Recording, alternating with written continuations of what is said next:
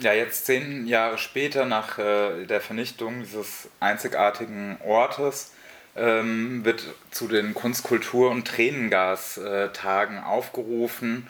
So ein bisschen in Erinnerung eben an, an den Wagenplatz oder Kunstkulturen Wagenplatz Kommandorino.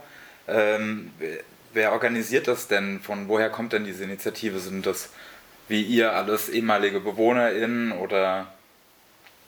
Nee, das sind nicht nur ehemalige Bewohnerinnen von Kommandorino, sondern auch ganz viele Menschen, die in Freiburg wohnen und das Bedürfnis haben, dass es Kunst und Kultur in der Stadt gibt, dass es Freiräume in der Stadt gibt und ähm, wir dadurch daran erinnern wollen, dass gerade in Freiburg immer mehr Freiräume kaputt gemacht wurden, egal welcher Art, sei, sei es, sie versuchen es legal, wie der Späti zum Beispiel, der jetzt erst ähm, dicht gemacht wurde, wie zum Beispiel die G19, die ähm, akut räumungsbedroht ist, wie ähm, das einfach abhängen auf zum Beispiel dem Lederleplatz, was untersagt wird, oder Verbote auf dem Platz der alten Synagoge.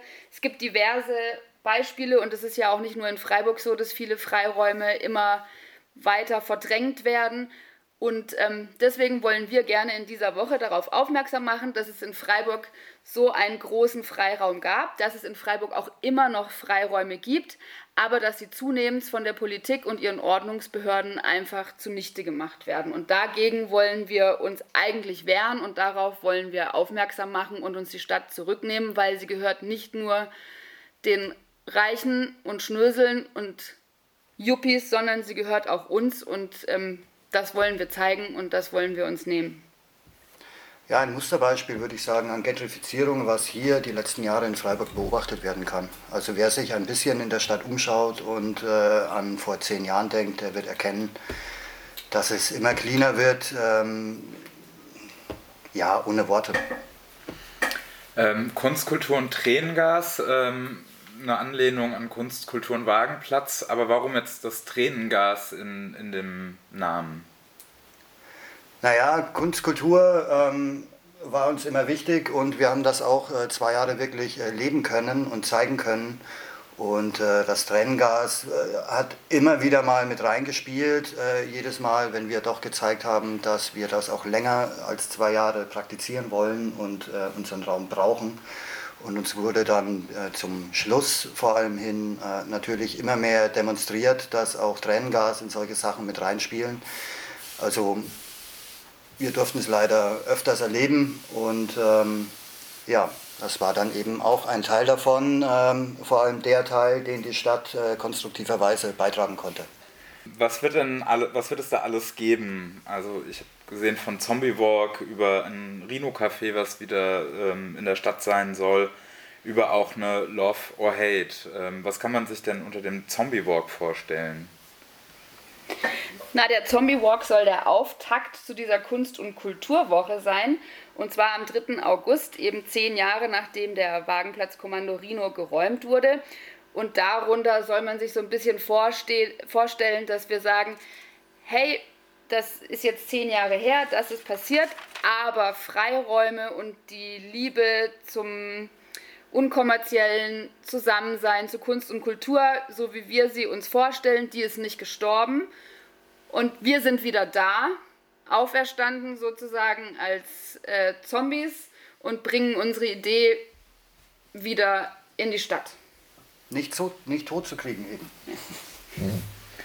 Und das Rhino-Café, wie kann man, also ist es dann ein mobiles Café, was dann an den jeweiligen Plätzen aufschlägt und ja, genau. Also ähm, wer unser altes Café kannte, ähm, das war vielleicht nicht ganz so mobil, aber wir haben jetzt was mobileres äh, in ähnlicher Form und das äh, werden wir eben an verschiedene Plätze in die Stadt bringen werden dazu eine Ausstellung äh, zur Geschichte äh, von Commandorino machen. Es gibt eine kleine Kunstausstellung, es gibt Kaffeegegenspende, es gibt äh, eine Feuershow, es gibt Konzerte. Ähm, ja. Genau, und das könnt ihr alles, wenn ihr ganz genau wissen wollt, wann was passiert, könnt ihr das alles unter kunstkulturtränengas.noblogs.org auch nachlesen oder auch auf Tacker steht es natürlich auch. Ähm, dann vielleicht noch eine Frage zur Love or Hate Parade dazu wird auch aufgerufen. 2014 ähm, war die letzte, die naja, fast verhindert worden ist oder auch nicht so stattfinden konnte wie eigentlich geplant. Mit was rechnet ihr denn ähm, bei der diesjährigen Love or Hate Parade? Ich bin auch sehr gespannt, weil wir haben einen neuen Chef vom Ordnungsamt, wir haben einen neuen Oberbürgermeister, wir haben eine neue äh, Polizeiführung. Die Love or Hate Parade ist vielleicht für die alle neu. Sie haben noch nie eine begleitet, deswegen kann ich mir eigentlich gut vorstellen, dass das alles äh, super funktioniert und wir da eine schöne ähm, Demo-Parade haben werden. Was kann man sich denn unter so einer Love or Hate Parade vorstellen? Also der Titel steht meines Erachtens dafür, dass ähm, wir Bock haben auf so eine Demo und unsere Ideen ähm, in die Stadt tragen wollen. Wir werden das zu Fuß machen und auch mit dem Fahrrad. Hinterher gibt es eventuell noch Konzerte. Und wenn das alles gut funktioniert, dann ist alles super. Wenn wir aber daran gehindert werden, unsere Ideen in die Stadt zu tragen, so wie wir das gerne möchten. Love or Hate?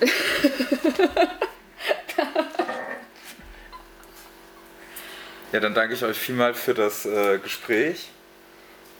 Bitte. ja, kommt alle vorbei. Es wird auf jeden Fall interessant. Ähm und informativ und lustig und spannend und ja. Ja, genau. 3.8. bis 7.8. Kunstkulturtränengas.noblogs.org